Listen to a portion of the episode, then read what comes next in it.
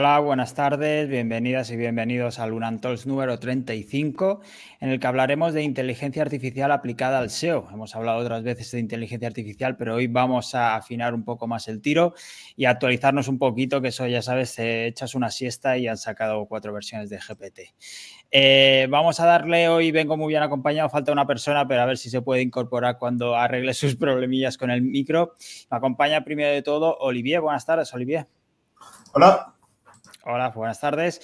Olivier es especialista en marketing y negocios en demasiadas ramas como para citarlas todas. Es fundador de Losali, que permite llamar a más de 2.000 empresas desde el extranjero, pero ha creado varias startups más. Además, es formador y profesor perdón, de marketing digital, iniciativa empresarial e inteligencia artificial en la Toulouse Business School. ¿Qué no sabes hacer, Olivier? Bueno, muchas cosas. Eh, simplemente me gusta mucho todo este entorno tecnológico la inteligencia artificial creo que tiene un futuro increíble y el tema del SEO es algo que va a ser afectado bastante por, por esta, esta nueva tecnología. Así que es un tema súper interesante. Estoy muy feliz de estar aquí. Pues muchas gracias por venir. Antes me ha dicho Olivia que quiere estar ocho horas hablando sobre esto, que podría estar al menos ocho horas hablando. Ah, quizá hacemos algo menos, pero bueno, ya es un comienzo. Eh, le sigue Ángel Rodríguez, gurú de guruses. Dice que es dueño de su tiempo y que disfruta de lo que hace, aunque quizá últimamente hay tareas que querría quitarse encima. CEO de Kiwosan y de Sabandijers y rey del spam de valor. Es muy de Murcia y eso se nota en su conexión a Internet. No sé si también contaremos con su alter ego durante esta charla, José Luis. Buenas tardes, Ángel. Muy buenas. Me ha gustado la presentación, la verdad. Luego me la pasas. Echa GPT todo, no te preocupes. Ah, bueno. Ha sido fácil. Y viene, por supuesto, haciendo. Internet de Murcia ya, pero, pero versión moderna, gracias a nuestro queridísimo amigo Elon Musk.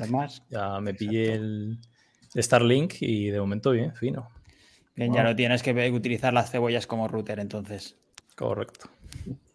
Ya ha vuelto, ha entrado Chechu, esperemos que ahora ah, ya esté conectado totalmente, pero antes déjame dar paso a, Chuiso o Álvaro Saez. Dice que tiene tres hijos, pero ha engendrado a cientos de SEOs actuales. ¿Cuántos han empezado en esto por su culpa? El otro día estaba buscando a alguien con quien pegarse en un combate de boxeo, por si hay alguien interesado. Y dice que está a dieta. Eh, Chuiso, ¿hay algo de Black Hat ahí también? No, no, no. Hambre, hambre. Vale. Aquí buena, buena, definición, buena definición. Vale, pues ya vemos que no puede haber, no hay ningún atajo. Veremos si con inteligencia artificial y el SEO sí que hay. Y acabamos con Chechu. Buenas tardes, Chechu. Ahora estás muteado, no te escuchamos. No, no estás muteado, pero el micro no te acaba de funcionar. Mientras te voy dando paso, te voy presentando, si te parece, cada sábado espero noticias de Chechu, al menos por email, con su newsletter con Neurona. Es uno de esos profesionales que se conocen menos de lo que se debería. Sabe de SEO, de código y de inteligencia artificial. Eh, Chechu, eh, si tuvieras que quedarte con un tema, no sé si nos puedes responder ahora, pero ¿cuál sería? ¿Es para responderte o no? Sí, sí, sí, te he escuchado. Ah, bien, bien, bien. Eh, si quedarme con un tema de que la inteligencia artificial no, porque como tocas eh, inteligencia artificial, SEO, programación con Python y demás, no sé si tienes un preferido o son como tus hijos, que los quieres a todos. Bueno, al final eh, lo nuestro es, al final es todo, unir un poquitito todo, ¿no? Vamos, si me vas a elegir me quedo con Python, eso lo tengo muy claro. Pero bueno, hay que trabajar, hay que buscarse la vida y, y bueno, pues entonces la generación de contenido, el SEO. Pues de eso vamos a hablar hoy y la primera pregunta yo creo para darnos un poco de contexto, quizá podemos empezar hablando de si, no sé, Google se ha quedado atrás con esto de la inteligencia artificial o aún está a tiempo. ¿Qué opinas, Olivia? Bueno, en mi opinión tenía un avance enorme durante décadas, literalmente, bueno, o una década por lo menos y tuvo un poco de miedo de canibalización, de perder su, su search, que es donde gana dinero, ¿no? Entonces eh, se dejó sobrepasar, pero Bert, seguro que habéis, hemos todos jugado con Bert, Roberta, todo esto no estaba mal. Es, es inteligencia, eh, inteligencia artificial extractiva, o sea, un poco diferente de, de ChatGPT, pero, pero está bastante bien. Y, y Google entiende perfectamente que, que necesita inteligencia artificial para sobrevivir. En el último uh, Google I.O. creo que pronunció más de 140 veces la palabra inteligencia artificial y ya sacó casi todo lo que tiene uh, Microsoft con, uh, con OpenAI. Y, o sea, no, no creo que se ha quedado detrás. De todas formas, bueno, ellos con el documento que filtró en, en mayo dicen que se van a quedar detrás, pero no por OpenAI, sino por Llama y como la inteligencia artificial abierta, ¿no? Hmm. estoy más o menos de acuerdo con eso. Tú, Álvaro, ¿cómo ves la postura de Google? ¿Hasta siempre un poco paso por detrás? ¿Crees que es normal como líder del mercado? Sí, yo creo que sí, porque al final ellos tenían eh, prácticamente un monopolio y la gallina de los huevos de oro, que es la SERP de Google y la manera en que lo monetizaban. Entonces, eso va a cambiar. Casi todas las industrias al principio, cuando hay un monopolio, son súper mega rentables. Y luego cuando empieza a haber competidores y los competidores aparecen de manera, o sea, tienen que realmente ser tecnológicamente competitivos, pues ahí empiezan las cosas a ponerse más, y al final los que ganamos somos los usuarios, ¿no? Las personas que buscan en Google en este caso, o que usan los buscadores. O, por ejemplo, a mí me gusta mucho la comparativa con la industria de los coches, Em, cuando apareció Tesla en el mercado, irrumpió y, y, forzó a todos los demás a decir, bueno, vale, hemos estirado el chicle todo lo que hemos podido, pero hay que empezar a hacer coches eléctricos porque tenemos aquí un nuevo componente con el que no contábamos que tiene los fondos para sacar esto adelante y lo va a arrancar. Y yo creo que Google no, no para nada está por detrás, tenía, eh, ha estado trabajando, como decía Olivier, en esas tecnologías desde mucho antes que los demás lo que pasa es que yo creo que ha llegado, pues, un. Apareció eh, OpenAI y lo implementó, encima le fue bien, ha tenido la mayor campaña de marketing de la historia de la inteligencia artificial, que fue sacar ChatGPT de manera gratuita, y lo ha aprovechado. Pero esto yo lo veo como la carrera, como en su momento la carrera de los buscadores. Eh, Google fue el que se posicionó y el, que, se llevó el, premio, y sin embargo no fue el primer buscador.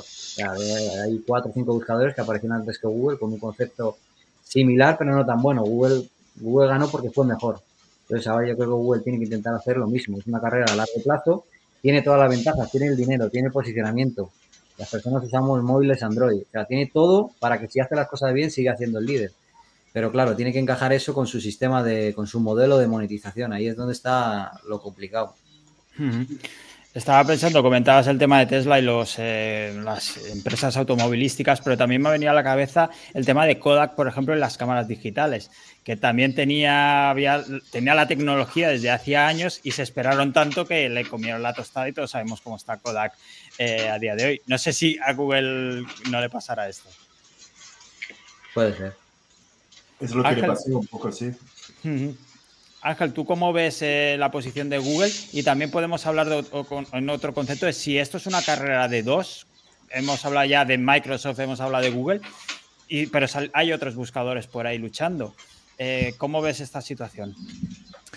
Yo creo que aquí hay demasiado hype para nosotros, que somos los que estamos todo el día viéndolo ¿no? y usándolo, pero que no sé si las estadísticas siguen diciendo que Google es el 95 o 96% usado en el mundo o algo así, o en Estados Unidos y en Europa y demás. O sea que mucho hype con quien, con quien está haciendo las cosas, pero para la gente como nosotros que lo vemos día a día. Mi madre no sabe lo que es, mi tío tampoco, no sé quién, no sé cuántos. O sea, la inmensa mayoría de la gente no tiene idea y van a tardar años en enterarse o usarlo en su día a día de forma normal.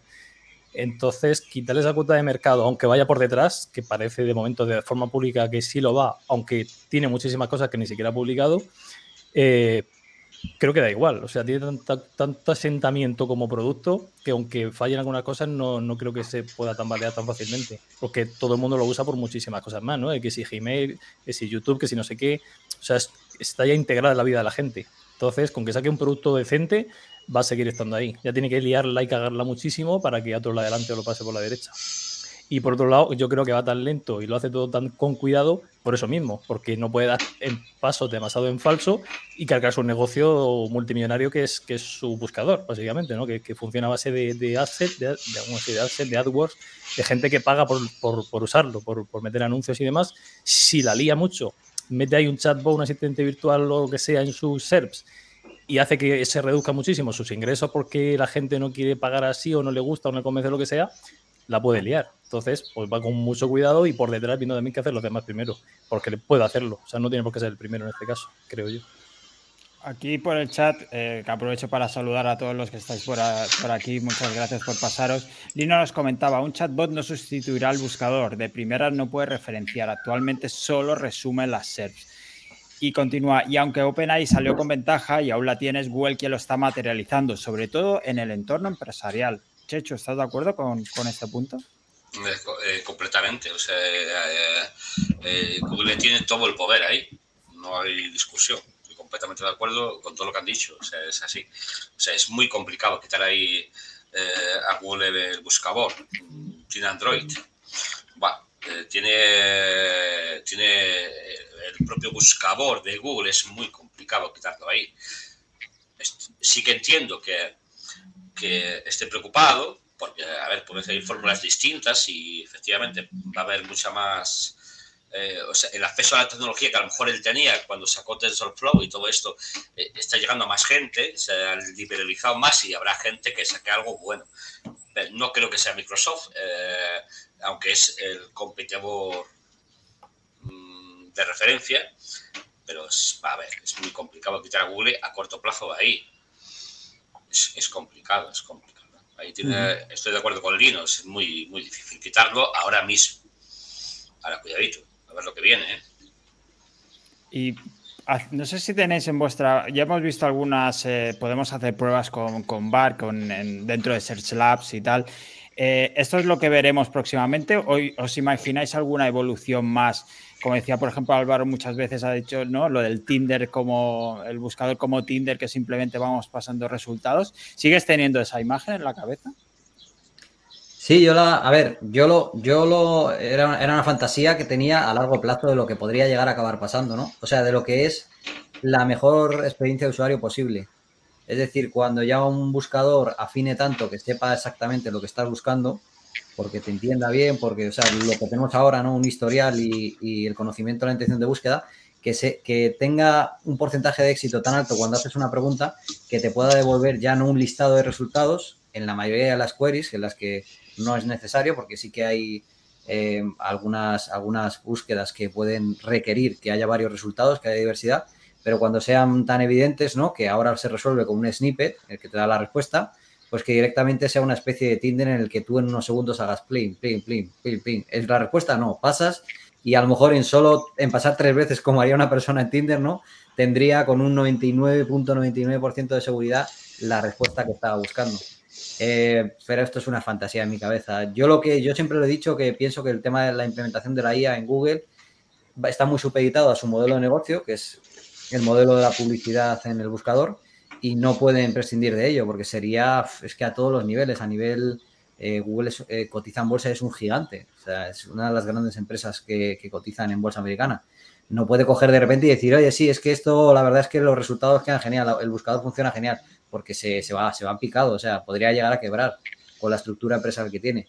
Entonces yo creo que lo he llamado siempre snippet 2.0. O sea, lo que ya vivimos con los snippets, que es una especie de, de, IA, pero sin IA, es como que sacan la información de la web y la pegaban ahí, nos la mostraban de una manera organizada. Eso con IA se puede hacer mucho más bonito y lo irán implementando en más queries, en más búsquedas, pero siempre manejando y controlando que no les afecte mucho negativo, que no les afecte de manera muy negativa en la parte económica, entiendo yo y para intentar seguir siendo líderes. Es decir, van a decir, a ver, ¿dónde está nuestro competidor? Tenemos que hacerlo mejor que ellos, pero tampoco queremos hacerlo en los mejores y que nos repercuta negativamente de manera económica, así que ellos irán, como hacen siempre todos los cambios, poco a poco. Hmm. Olivier, ¿tú cómo crees que impactará en cuanto a tráfico eh, hacia las webs? ¿Iremos perdiéndolo poco a poco o estamos ya mucho más cerca del final? Estoy de acuerdo con el análisis de, de Suizo con, con uh, lo de Tinder. Es un poco, no sé si habéis visto el papel que salió sobre Trio Thoughts, o sea que um, los resultados de la inteligencia artificial, uh, si son buenos, continúan.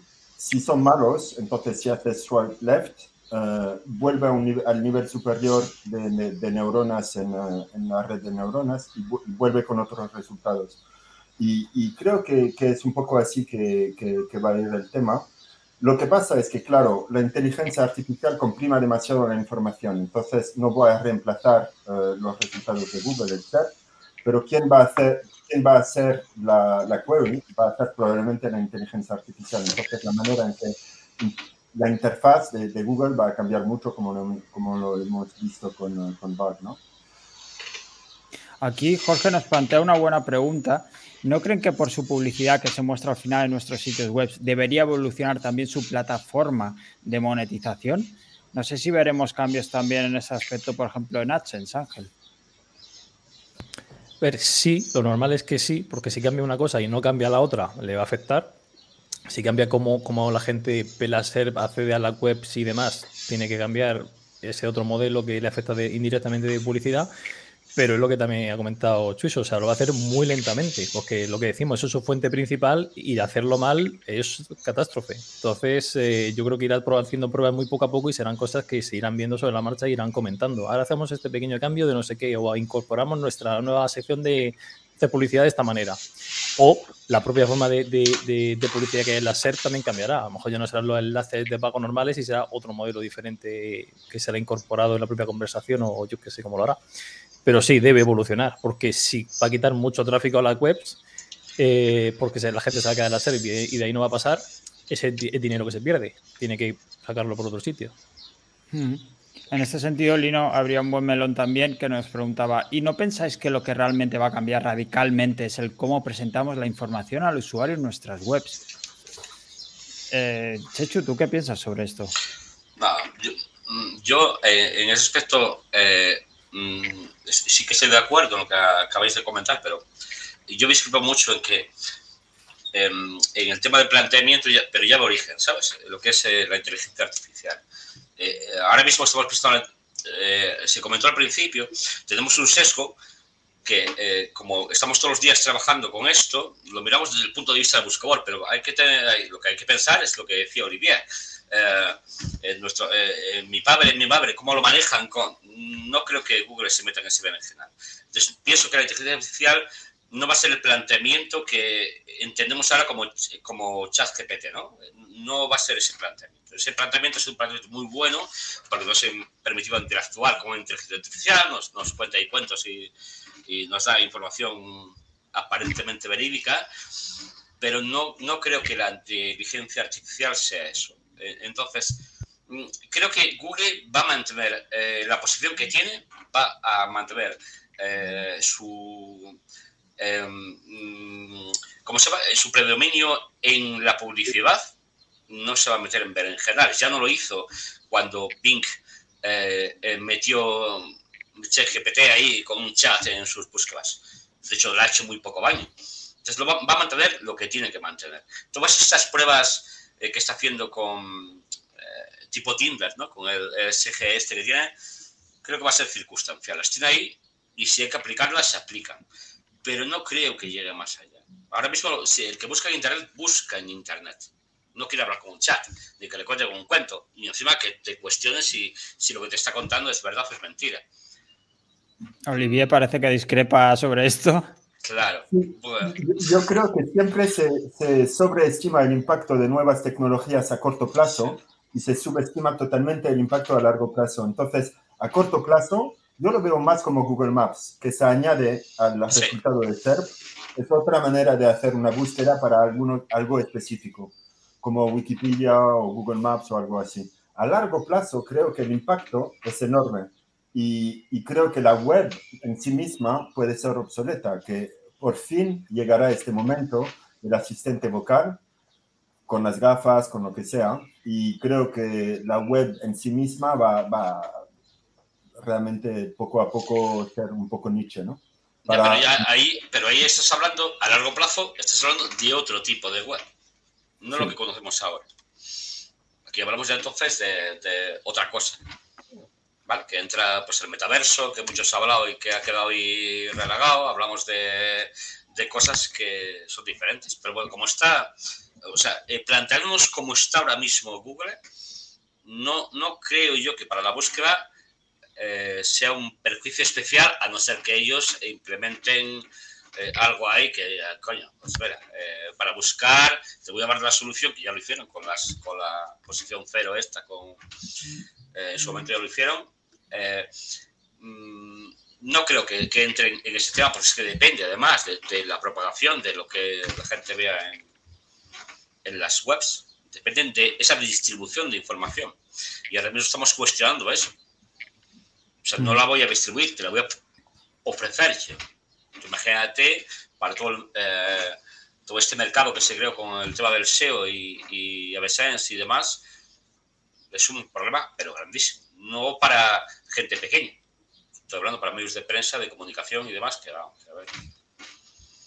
Hmm. El golpe, o sea, no, entiendo que no, entonces eh, Google no sería Google, habría otras cosas que, podrían fomentar eso. Si os parece, hemos hablado un poco del futuro, de lo que prevemos, el momento pitoniso que siempre nos gusta hacer cuando hablamos de inteligencia artificial, pero me gustaría tratar un poco cómo estamos utilizando la inteligencia artificial actualmente para hacer SEO. Eh, Ángel, por ejemplo, eh, ¿en qué estás metido tú? Que te gusta toquetear muchísimo. A ver, yo aquí como un poco, iba a decir hater, no es hater, pero es de momento estoy, hasta que se me demuestre lo contrario, estoy en contra de usar el contenido generado podría como contenido de calidad. O sea, sí que estoy a favor de todo el mundo de usar la IA como me genera contenidos y tal y cual, pero yo por mucho optimizado, por muchas cosas y por mucho de todas las pruebas que he hecho, o sea, sirve para sustituir a en redacción de textos y demás, pues al redactor medio tirando para abajo, ¿no? como para quitarse de, entre comillas, de la mediocridad para abajo, sinceramente. Pero de para arriba, redacción buena con gente que sepa escribir bien y demás, a día de hoy no la he superado, yo no he visto ejemplos que, que sí lo haga. Entonces, para generación de contenidos de, de, de mansalva y, y, luego retocarlos para mejorarlos, sí, me parece que, que, es, que es suficiente con un buen prompt bien elaborado y diciéndole por partes y dándole contexto y de todo. No la frase de grabe un contenido de 3.000 palabras para esta keyword. No, eso no, no. Sí, o sea, te lo va a crear, pero la calidad de eso para luego retocarlo es muchísima más que si le metes un prompt muy bien optimizado, luego tienes que retocar mucho menos y, de base está mejor.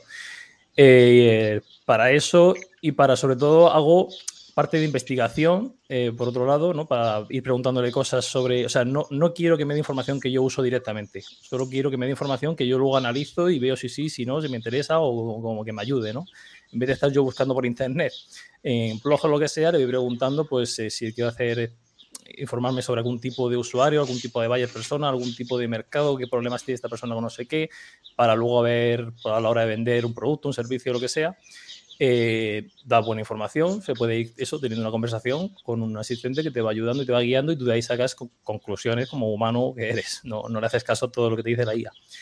Y luego pues con imágenes también, ¿no? Eh, la parte de crear imágenes y con CatBeard, no sé si luego hablaremos de, de herramientas, pero esa que es gratuita está bastante bien. Y luego también la otra parte de la IA es para analizar eh, datos e información.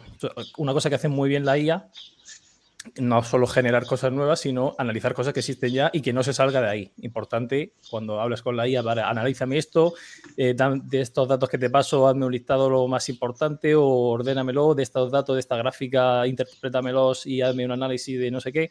Todo eso le dices claramente y tienes que darle la instrucción de PRON, no te inventes nada, utiliza solo y única y exclusivamente la información que te estoy dando, porque si no, igualmente a veces se le va la pinza y, se acaba inventando cosas, pero si es para analizar cosas que son ya que existen como tal, también funciona muy bien, mucho mejor que, que otros programas que he probado o hacerlo todo a mano, y te ahorra mucho tiempo. Y respecto a herramientas, pues prácticamente lo hago todo con ChatGPT. Eh, ya te digo, si, si vas mejorando los PRON y vas practicando y demás, Mm, pocas más herramientas de esta de generación de textos y cosas así uso porque ya me, vale con esa. Hmm. Entonces, Ángel, esa foto que corre por Twitter tuya de con ese cuerpo de gimnasio, ¿está generada con inteligencia artificial? Eh, mitad y mitad, o sea, no, no puedo confirmar, pero, eh, pero sí, correcto. Vale, vaya decepción. Eh, Álvaro, eh, sabemos que estás creando muchísimas webs automáticas. Eh, no sé si estás utilizando inteligencia artificial para alguna cosilla más, quizá para clusterizar keywords o algo relacionado o reformar pisos. Ojalá. No, sí, lo utilizo también para clusterizar. fue una de las primeras ideas que se me ocurrió porque era uno de los grandes problemas cuando haces scrapping o, o traduces contenido categorizar contenidos o que te resuma contenidos o generar metadescripciones.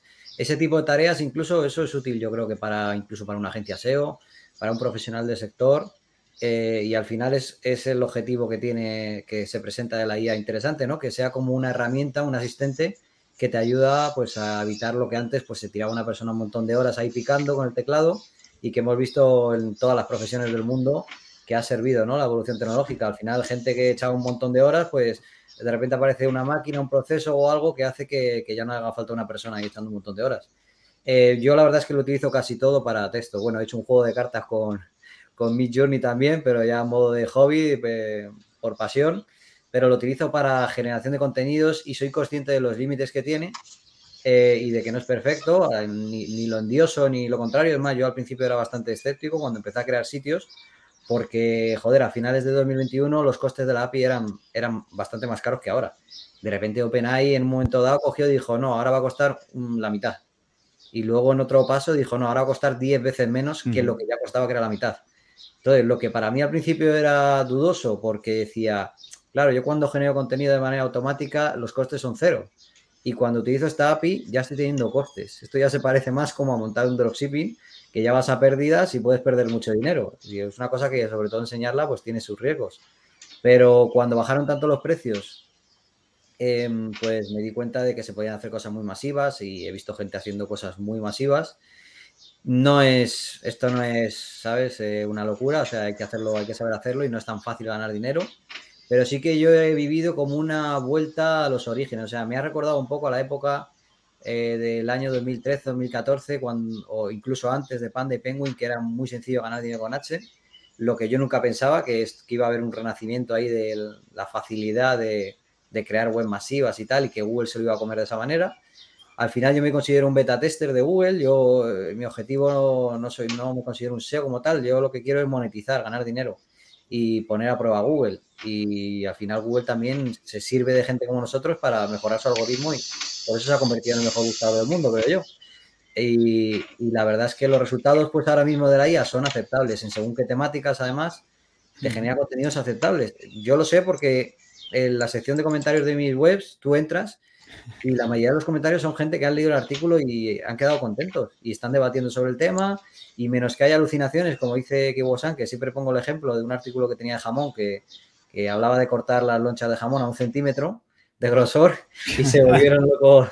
la gente se volvió loca, o sea, poco más se aparezco en los periódicos. Quitando ese tipo de alucinaciones o problemas que suele haber, los resultados son, son potables, pero son mediocres. Es contenido paja, pero es que, ¿qué, ¿qué son los nichos? ¿Qué eran los nichos que hacíamos hasta ahora? Era contenido, en la mayoría de los casos, mediocres porque lamentablemente Google es injusto como buscador.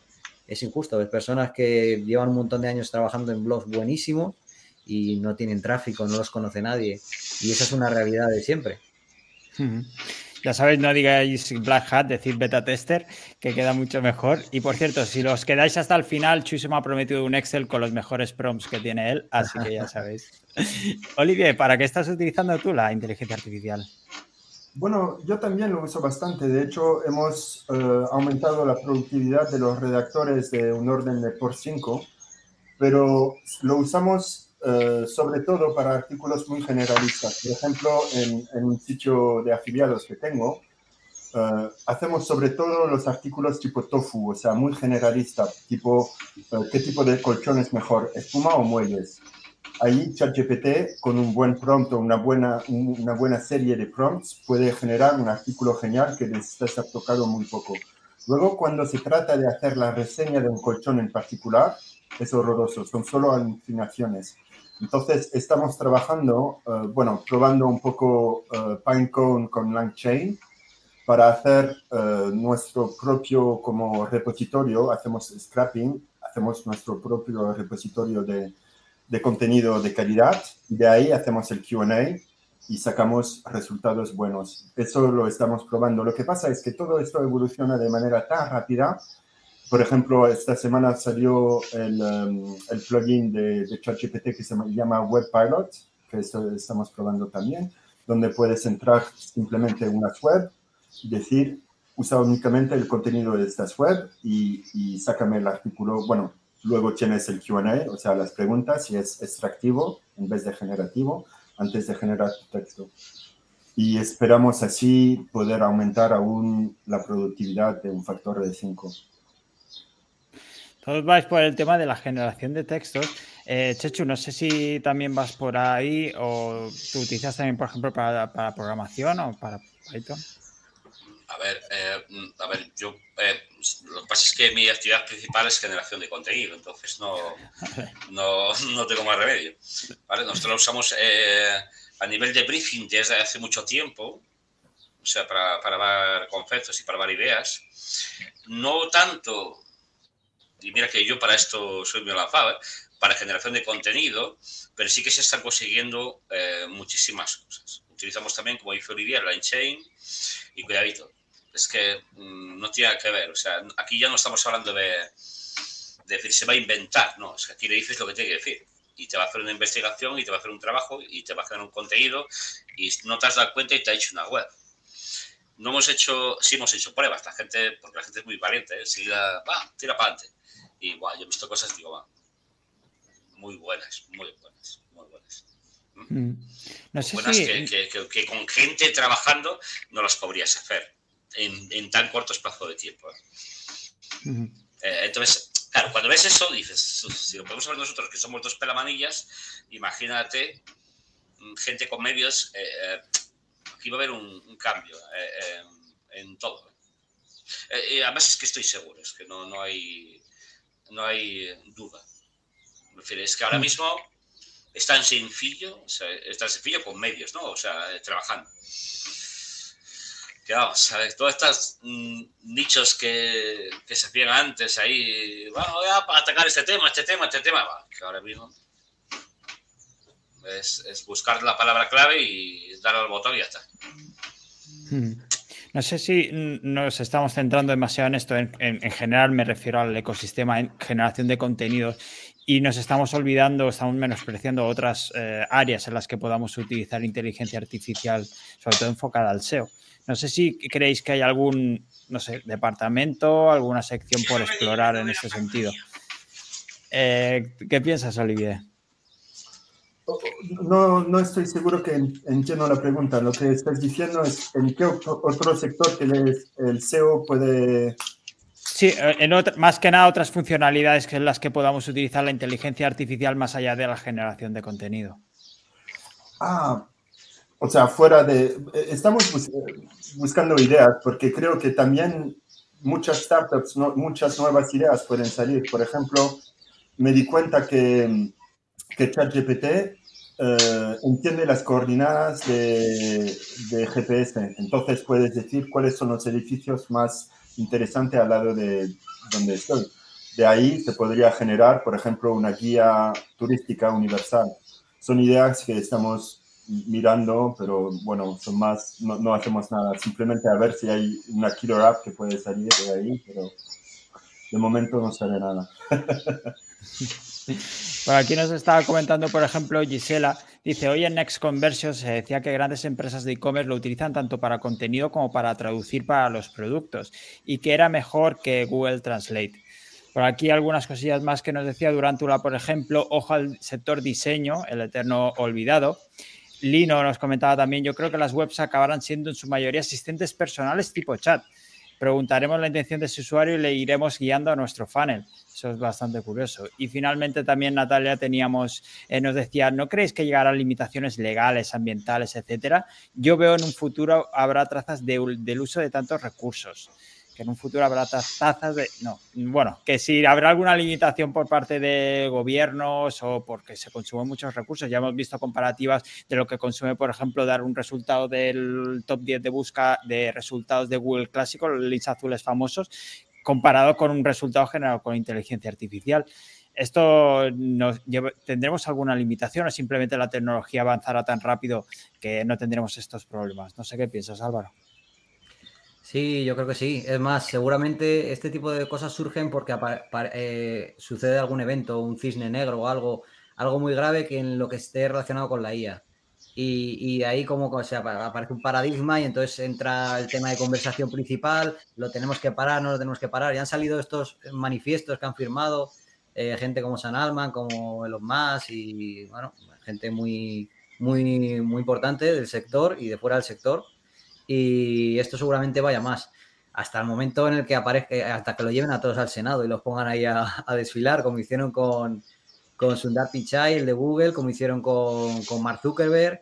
Eh, a esta gente la llevaron al Senado porque cuando buscabas imbécil en Google aparecía Donald Trump y, había ahí un montón de personas que no entendían de, posicionamiento ni de nada y les estaba intentando explicar por qué podía suceder eso a nivel algorítmico.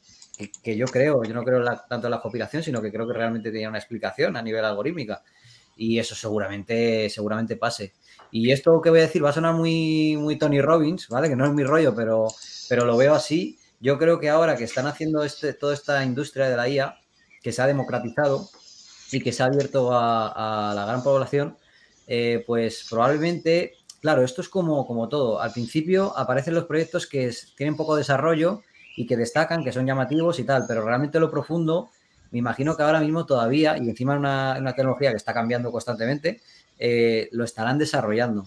Pues tú imagínate, eh, probablemente los proyectos del futuro ahora mismo se estén desarrollando y cuando aparezcan, que yo creo más que en Brown Engineering y tal, que eso como es muy fácil, relativamente rápido de hacer, pues ahora ha tenido su momento, su hype y tal, pero yo creo que el potencial está en las máquinas entrenadas, en el fine tuning, los famosos 32.000 tokens de, de GPT-4 y eso irá más a más. Y entonces lo que comentaba Lino, o sea, que una página web pasa a ser más bien una máquina entrenada que sea especialista en un tema en concreto y que sea la mejor, por ejemplo, en nutrición, y que unas personas hayan hecho una máquina entrenada que sea tan buena que todo el mundo la quiera, que no se le pueda hacer reverse engineering y la puedan intentar y, que realmente eso será lo que se pague más que ir a una página web, ¿no? Que será, no sé, son cosas que se me van ocurriendo y le veo potencial y posiblemente pues lo gordo, igual que en el mundo de, te comentaba, en el mundo de desarrollo de videojuegos blockchain, dicen, bueno, es que al principio es que los juegos que salieron parecían juegos de, juegos del año 2000. Digo, bueno, claro, es que las grandes compañías están desarrollando ahora ese tipo de juegos que van a ir atados a la blockchain. Las grandes compañías lo están haciendo y eso lleva años y años y años y aparecerán pues cuando tengan que aparecer. Esto me ha venido a la cabeza ahora, ahora, por ejemplo, que hablas del tema de la nutrición, que se está hablando constantemente, aparecen nuevos estudios y demás, y cuando aparece un nuevo estudio siempre está el, vale, pero ¿quién lo financia? ¿O qué datos están recogiendo? No sé si, por ejemplo, con la inteligencia artificial tú le meterás todos los estudios hechos y podremos eliminar estos sesgos humanos muchas veces. Claro, le metes una base de datos que hay muchos estudios de este tipo en Estados Unidos que se han hecho a lo largo de 40 años tú le metes esa base de datos de información de personas, de lo que han comido, de cómo ha sido su salud y tal, y joder, yo entiendo que una IA te lo va a hacer, te lo va a clavar, ¿sabes? Una persona al final es una persona.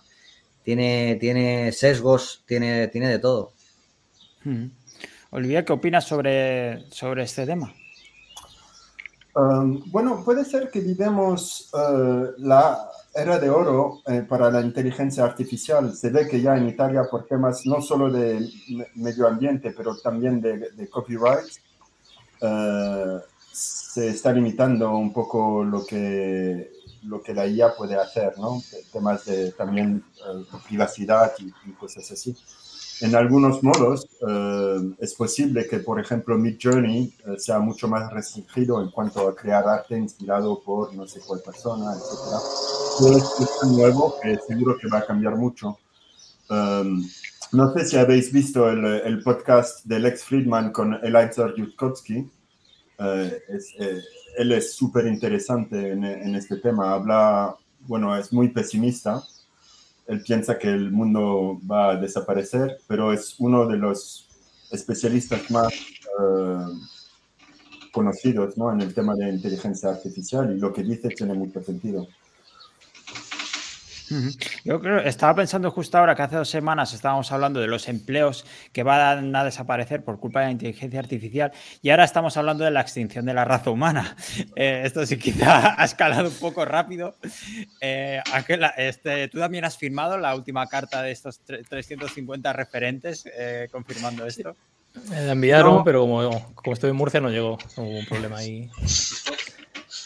Eh, a ver, antes, eh, respecto al punto anterior de, cómo usar la herramienta, por cierto, que se me ha quedado, quería decirlo, que no vayáis vosotros a ver qué herramientas hay y cómo usarlas, sino al revés. Mirad qué hacéis en vuestro día a día, qué os dedicáis y qué inteligencia artificial hay que os pueda ayudar en eso. O sea, no sé, yo soy copy, yo soy programador, yo soy tal. O sea, no vayáis al hype de esta herramienta está de moda, voy a usarla, sino al revés. Yo a qué me dedico y qué herramienta me puede ayudar a mí porque si no, al final acabas usando siempre lo mismo para, lo mismo y casi que, ni te ayuda ni te cambia nada la vida.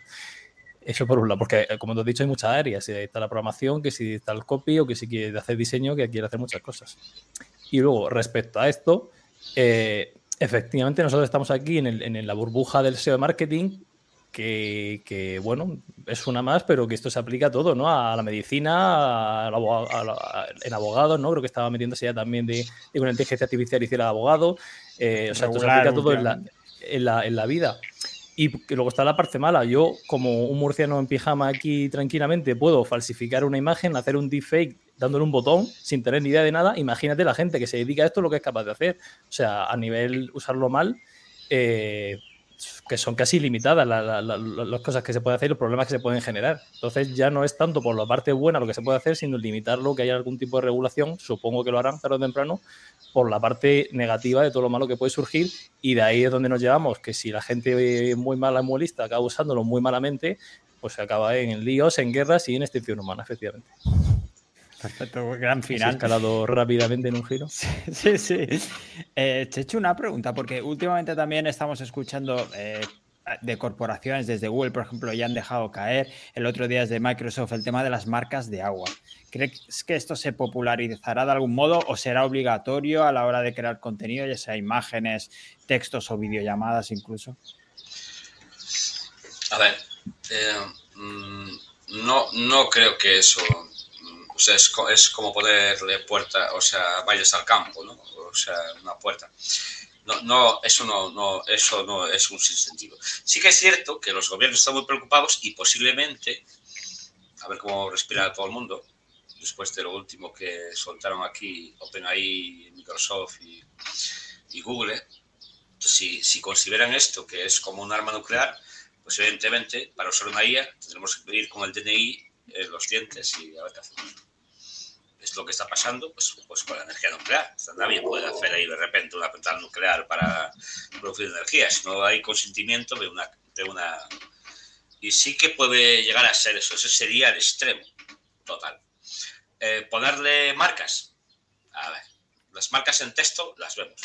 En conclusión, como ya no te puedo contestar, las marcas sin imágenes son más complicadas, pero se pueden transformar tenemos que diferenciar mucho lo que es un LLM tipo ChatGPT como de un modelo de difusión como Stable Diffusion, de imágenes como eh, Midjourney, de los temas de medicina. Son distintos tipos de IA que hacen distintas cosas.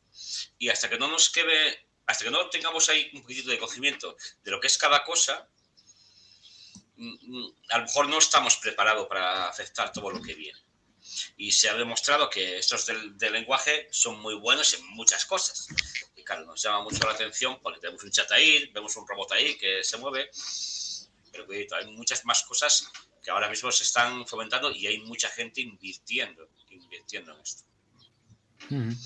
Aquí Lino no lo veo yo para, que haya ahí mm, marcas, ¿no?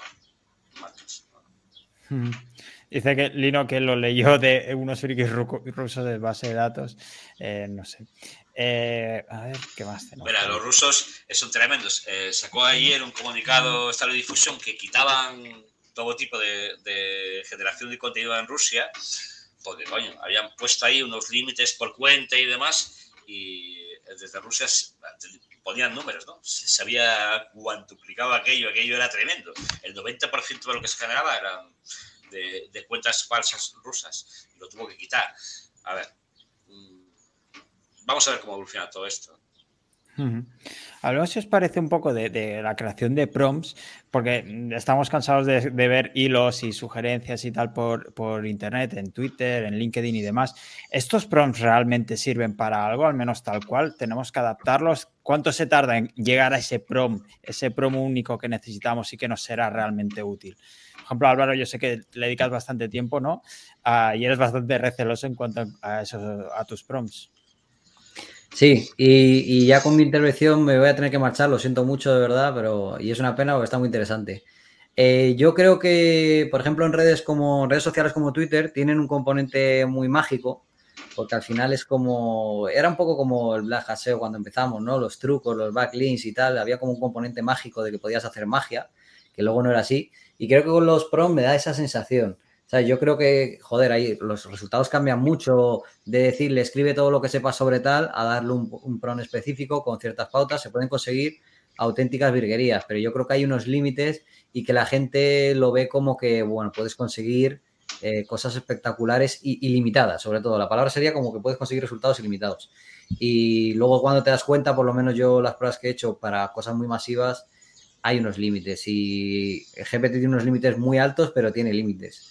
Y yo creo que ahí la clave está en, el fine tuning, en los modelos entrenados, en modelos en los que se añada un dataset de temáticas específicas y que ahí lo puede hacer muy bien. Es, decir, cuando tú lo alimentes o le des recursos, creo que ahí ya sí que se pueden hacer auténticas virguerías, pero con los prompts y con los modelos estándar de, de GPT-3 o incluso GPT-4, que ya es bastante más potente, creo que hay límites y creo que la gente se piensa que, los prompts son como una especie de magia, que tienes el prompt secreto y yo creo que va a ser más moda que, futuro. Yo creo que en el futuro vas, lo vamos a recordar como wow, la época en la que wow, tenía los prompts secretos y tal. Sí que es cierto que a mí, en el caso para hacer nichos, y no me gusta tanto compartirlos porque porque creo que al, final, si yo me lío a montar webs todos los días y tengo a, 200 cafres haciendo, usando el mismo que yo, pues nuestras webs van a ser eh, en, grandes van a ser muy parecidas. Entonces yo por eso incentivo a la gente a que utilice sus propios prompts, parecidos pero distintos, porque al final el prompt vicia un poco el resultado. Entonces, eh, bueno, yo soy un poco reservado, pero, pero sí, también soy reservado a la hora de compartirlos. Muchas gracias, Olivier, Chechu y, Ángel y David. Y, nada, lo siento mucho. Ya nos veremos otro día. Muchas gracias, Chuiso. Hoy no nos has hecho llorar, pero te agradecemos la asistencia. gracias, tío. Chao. Hasta luego. Chao, chao. Olivier, en este sentido, no sé si también eh, eso, le, dedicamos poco tiempo, poco cariño a la creación de prompts y no solo está ahí también el futuro, que deberíamos dedicarle un poco más, sino a, lo que decía ahora Álvaro, crear nuestra propia base de datos, que ha salido también antes en la conversación, alimentar nuestro propio algoritmo, nuestra propia eh, máquina con nuestro propio chatbot, con nuestros propios datos. No sé si es mejor ir por ahí.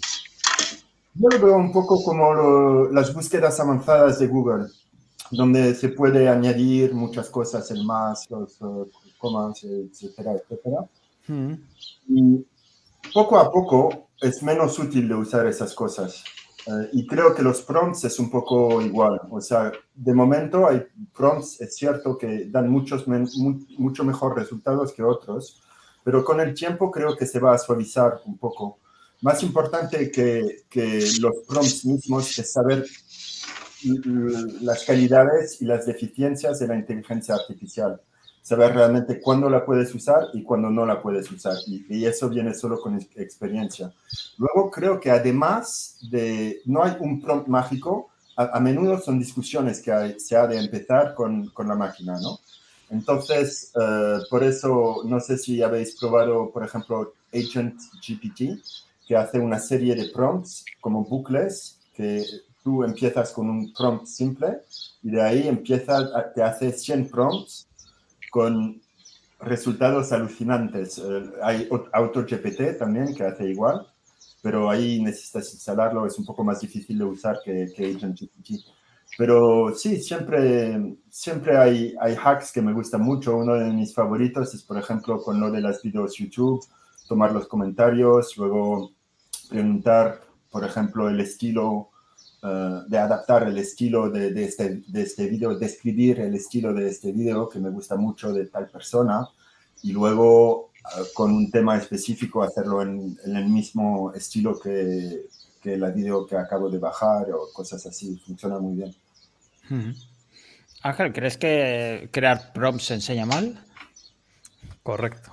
Enseña y punto. Voy a decir una cosa que seguramente sorprenda a mucha gente hoy, pero todos esos eh, listados de PROM que veis en Twitter de aquí te enseño, el 99% de la gente usa Marcha GPT, aquí te enseño los PROM definitivos, son básicamente una puta mierda, que no sirven para nada. Bueno, sirven para que le des a like y lo sigas y demás, pero luego hice el, gesto no amable de ser yo el, el, mártir, de descargárselo, meter un email falso para que me llegaran y descargármelo y probarlos. Y efectivamente son los típicos PROM de una línea de haz no sé qué, haz no sé cuántas, que dan resultados porque digas lo que digas, el prompt que le metas te responde algo, pero son una mierda en comparación con algo bien hecho. Y es justo lo que ha dicho Olivier. O sea, yo muchas veces he tenido una conversación de 10, 15 minutos y cuando he llegado al final de que llama menos sé muy bien lo que quería he copiado los trozos de cada frase, de cada prompt que he ido metiendo, lo he juntado en uno, he borrado la conversación entera y le he pegado ese directamente. Con ya todas las partes juntas, pues porque ya sé lo que, era, lo que quería pedirle y cómo quería enfocárselo. Y entonces ese es el prompt definitivo. A lo mejor he escrito 17 prompts, que todos juntos son mil palabras, 800 o algo así, para que se entienda. O sea, no son una frase de tres líneas, eh, un prompt para que te dé buenos resultados. Y coincido también con lo que decía Chuisok, hasta cierto límite. Hay un punto que por más que esté ahí pidiendo y dándole vueltas, no va a darte un resultado increíble, pero sí se nota muchísimo más la diferencia de un prompt medianamente currado a, por una frase.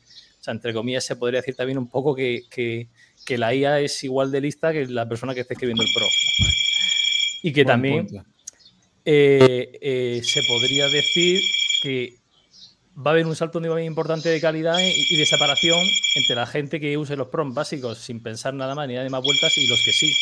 ¿no? Que mucha gente diciendo, no uséis ChatGPT para puestos contenidos que son malos, que no sé qué. ¿Cómo que no? Sí, sí, usarlo, usarlo, que, que así me viene bien porque vais a hacer peores cosas que yo.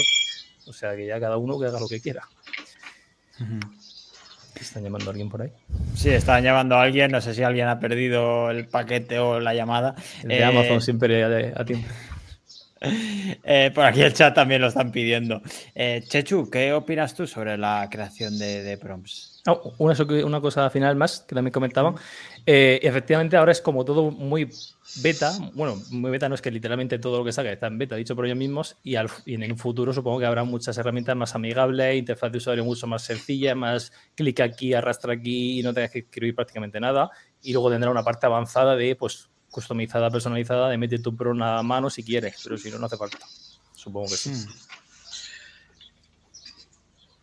Bueno, yo, yo aquí eh, pienso que al final un prompt es la manera mm, que tenemos de comunicarnos con, con un modelo como, como ChatGPT, como Anthropic, que son modelos eh, de lenguaje.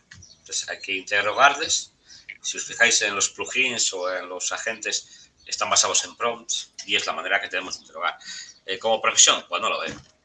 Que puede ser mejor, Si sabes preguntarle, evidentemente, no es lo preguntarle, oye, dame una lista, decir, oye, dame una lista así, para después tratarla con Python o tratarla con otra. Es completamente diferente y los pasos son diferentes. Por lo que sí que habrá ahí eh, algo de prompt respecto a ingeniería para interrogarla, para que te devuelva la información. Y de hecho, eh, si miráis los plugins que tiene ChatGPT, se basan en prompts y son muy estrictos. Esto pasa con las IAs de este tipo, de eh, LLM. Y se nota muchísimo también con las de eh, difusión, como Midjourney o Stable Diffusion de imagen. Ya mm, están muy entrenadas para que tales parámetros de enfoque, tal cual, le hacen caso. Es simplemente es la típica orden que teníamos antes en el sistema operativo. ¿Es una profesión? No, porque esto va a cambiar mucho. Al, final esto ahora se interroga así y después se interroga así. Yo he utilizado muchísimo eh, eh, los... Eh, estamos trabajando mucho en, lo que comentaba Olivier de los de los AGI, el auto GPT y demás. Y claro, sí te sorprendes porque al final es la propia ella la que busca la solución para preguntarse a sí misma. Y un trabajo de investigación sobre un artículo, ¿qué cojones? La dejas ahí trabajando, te vas a tomar un café y cuando vuelvas tienes un artículo no bueno, el mejor que puedes encontrar. Ella misma se, se retroalimenta.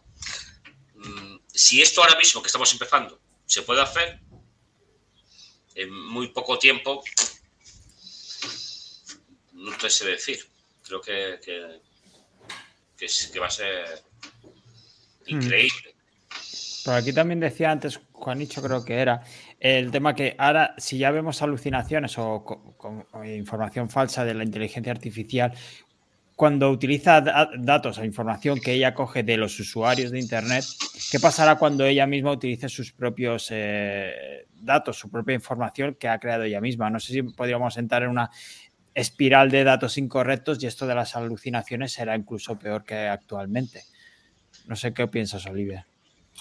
Bueno, sí, claro, la, el dataset se ve cada, cada vez más que el dataset es realmente lo más importante mm. para tener un buen motor eh, de inteligencia artificial. Por lo tanto, eh, de momento diría que es un poco la limitación de, de ChatGPT, que es también algo interesante con ChatGPT, es que está, eh, su base de datos original es, es, enorme, contiene muchas cosas de la web. Entonces, puedes preguntar un poco de todo, pero no es especialista en nada. Um, y eso, eso se tendrá que, cambiar con el tiempo. No sé si conoces a Faraday, por ejemplo, es una pequeña instalación de, de llama uh, que permite, bueno, customizar un poco y, personalizar uh, su, su, su IA personal y de ahí creo que se puede sacar aparentemente con muy pocos datos resultados excelentes. Es garbage in, garbage out, ¿no? Si, si se da basura, pues los resultados son malos. Hemos empezado ya a decir algunas eh, herramientas que a ver si luego me las podéis pasar para ponerlas en la descripción del, del directo. Eh, Ángel, también has comentado Ketbert para imágenes y demás. Hemos hablado de ChatGPT, por supuesto, pero no sé si hay algunas más que estáis utilizando. Ángel, ¿le estás dando a otra? pues tenemos dentro del propio ChatGPT que ya empezado a salir plugins. Eh, han comentado el de Web Copilot, que lo he probado y, he tenido de todo un poco. He tenido resultados bien y otros que se le ha ido la pinza completamente. Y el que sí me ha gustado es el de Link Reader, Link Reader, que, que es te analiza, o sea, te, analiza el contenido de una web y se lo queda guardado como, como en la memoria, ¿no? Entonces puedes preguntarle todo lo que quieras sobre ese contenido, sobre esa URL. Y ese sí funciona bien siempre. O sea, sí, todo lo que le preguntes lo clava, no se inventa nada. Y me ha gustado bastante. De ahí, por ejemplo, para sacarle, conviérteme esto en, contenido para redes sociales, para Twitter, para Carrusel, para no sé qué, hazme un resumen, reescríbemelo, no sé qué, sácame pregunta frecuente de aquí, o sea, lo que le quieras y te lo hace bien. Eh, y luego de imágenes, pues esta es la de playground.ai, creo, y, y Catbird, que son gratuitas. Eh, luego también a nivel programación, que creo que lo has comentado antes, está lo del GitHub Copilot, que es, creo que es mm. la mejor que hay actualmente. Eh, por ejemplo, programar con ChatGPT. Eh, o sea, si, si, tienes algo de idea, te puede ayudar algunas cosas, pero si no tienes absolutamente ni idea, va a estar todo el rato dándote cosas mal y tienes que estar mejorándolo. O sea, al final, después de mucho prueba y error, acaba dándote buenos resultados, pero, pero pierdes muchísimo tiempo. O sea, ahí te da resultado, pero el tiempo del ahorro no existe. Entonces, si no sabes programar y no tiene más remedio, pues te puede valer, pero si no, no. Y luego lo que sí estamos usando, que esto lo explicaremos en Sabandiger dentro de poco, estamos haciendo lo que comentaba Lino, un, un chatbot para, para, todo Sabandiger, ¿no? que sea el Sabandibot, que tú le puedes preguntar cualquier cosa de todo el universo Sabandiger y te responda. Y eso lo estamos haciendo con LangChain y, y Pinecone, creo que era. Pinecone, ¿no? Puede ser. que es para, para, crearte tú, tu, entrenar tu propio asistente virtual, ¿no? Crearte tu, tu bot con toda la información. Pinecode, eso. Eh, lo he dicho. Eh, no, Pinecone, terminado en N.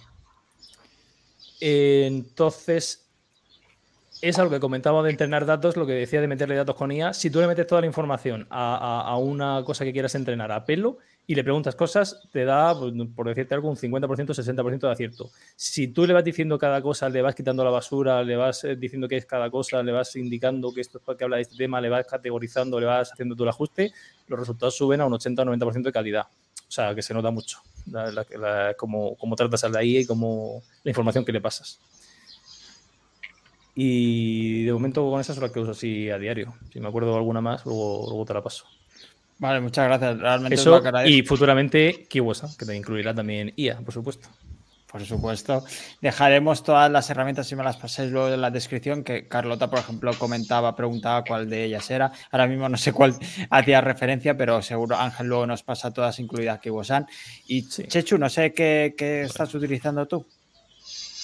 Bueno, básicamente estamos trabajando con, con varias IAs y estamos trabajando, pues evidentemente, con, con, con LangChain, con todos los lenguajes que hay ahora mismo para trabajar contra ellas. Sí que, sí que me gustaría que quedara muy claro a, la gente, ¿eh? a la que no trabaja nunca con la IA, de que realmente una IA de lenguaje como ChatGPT, como ChatGPT o como Anthropic son de lenguaje, no saben hacer nada. Es decir, cuando yo a una IA le pregunto 4 eh, más 4 y me responde 8, no es porque sepa sumar, que un ordenador lo hace muy bien, es porque las probabilidades de que al lado un 4 más 4 exista un 8, ¿vale? Son buenas. Entonces va a darte un 8, ¿vale? Porque se lo va a encontrar por ahí. No es tanto, ni siquiera de un dataset, ni siquiera de una base de datos de vectores como Pinecone o lo que sea, simplemente es que la IA sea buena. ¿Qué es lo que está pasando?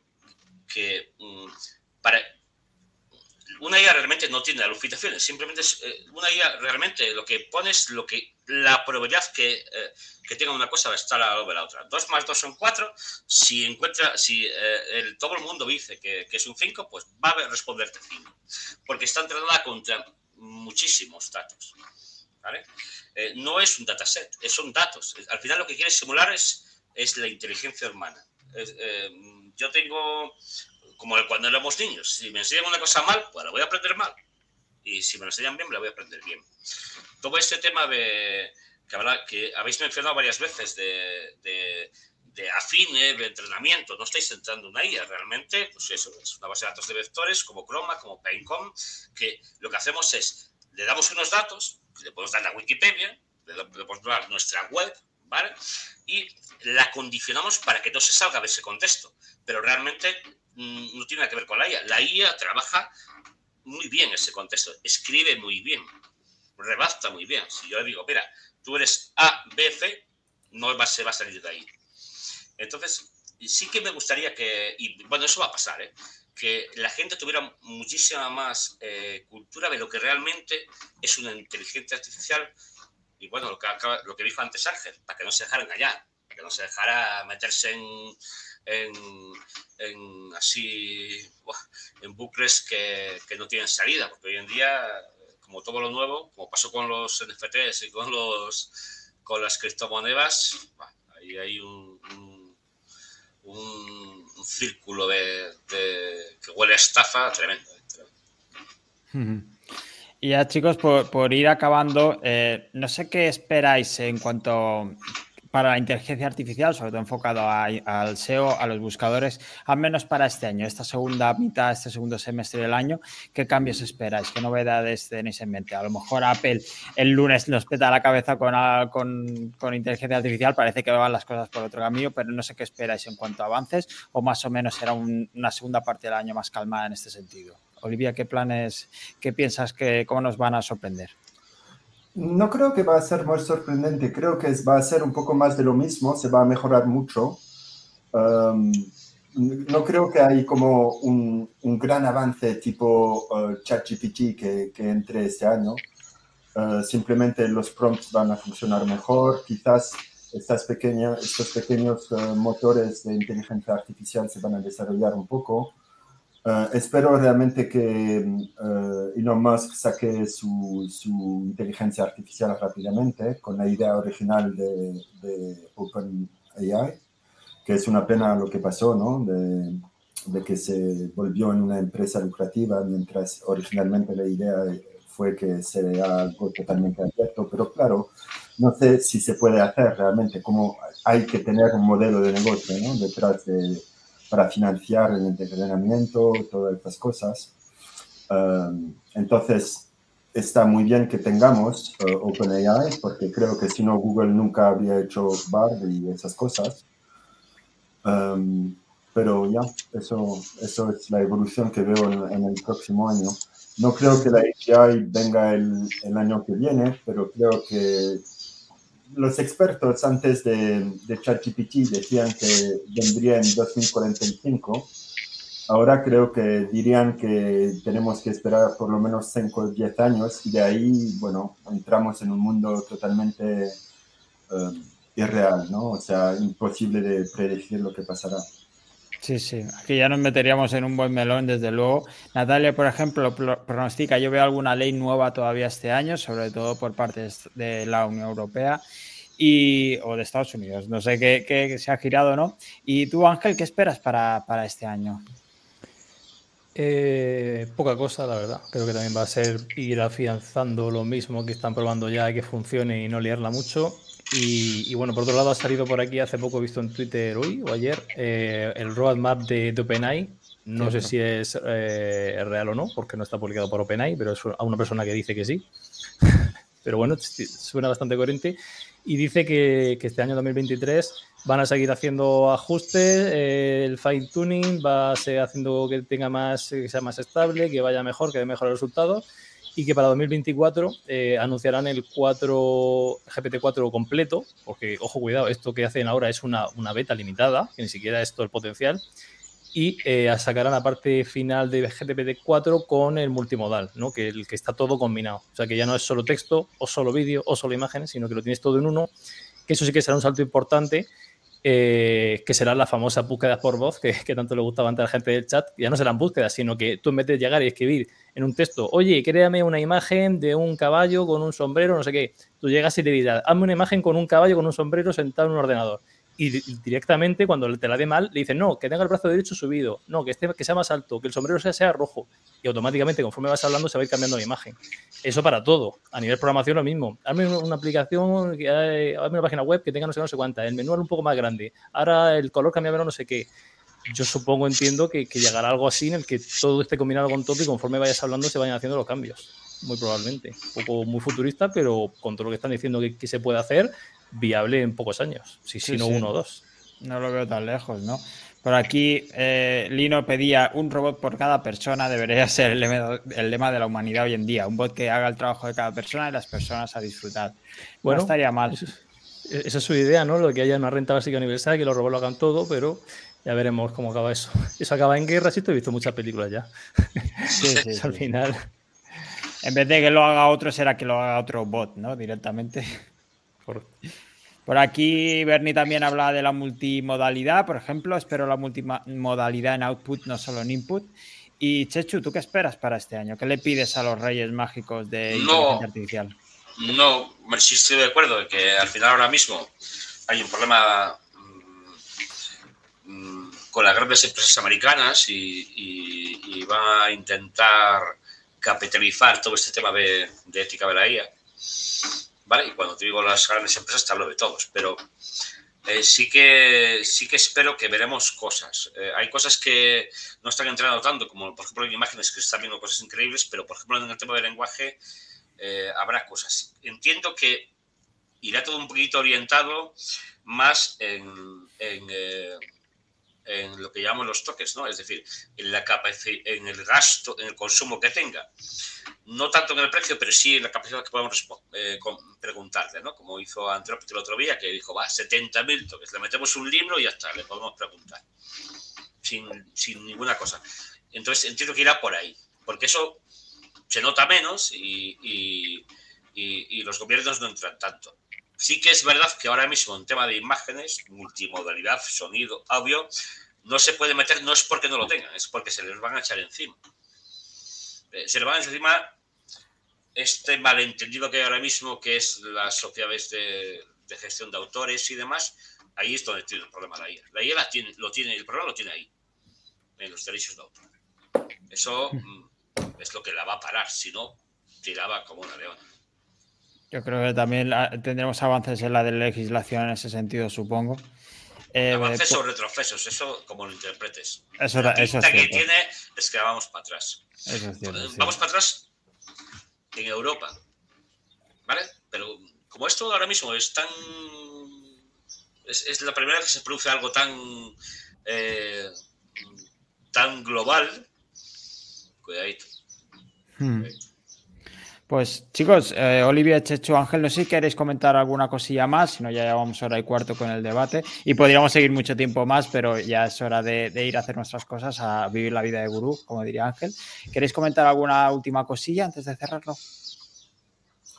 Bueno, por mi parte, mis deseos en cuanto a inteligencia artificial serían que la Unión Europea se ponga las pilas, un poco que no siempre siga los, Estados Unidos, eh, que las legislaciones también evolucionen, que, que haya algún organismo internacional tipo la Organización eh, Internacional de la Energía Atómica, que hace un muy buen trabajo para limitar el desarrollo de, las armas atómicas, algo así, que, que, mire un poco lo que está pasando en este sector.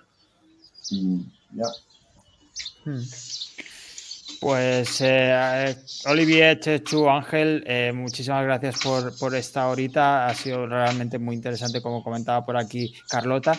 Eh, ¿Dónde os pueden encontrar si quieren preguntaros, haceros más preguntas sobre la inteligencia artificial o cualquier otro tema? Olivier, momento spam. Ah, bueno, en, en, el bar abajo de mi casa. Perfecto. no tengo mucha presencia en Internet. La verdad es que simplemente por mi LinkedIn Uh, Olivier Buigas, Olivier, Olivier es, un poco difícil de, deletrear uh, en castellano, pero me imagino que pondrás el enlace en... Um, Lo pondremos, sí.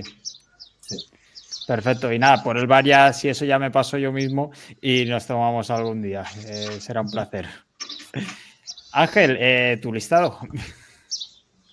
Eh, mi listado de, buenas acciones, ¿no? De, buenos propósitos.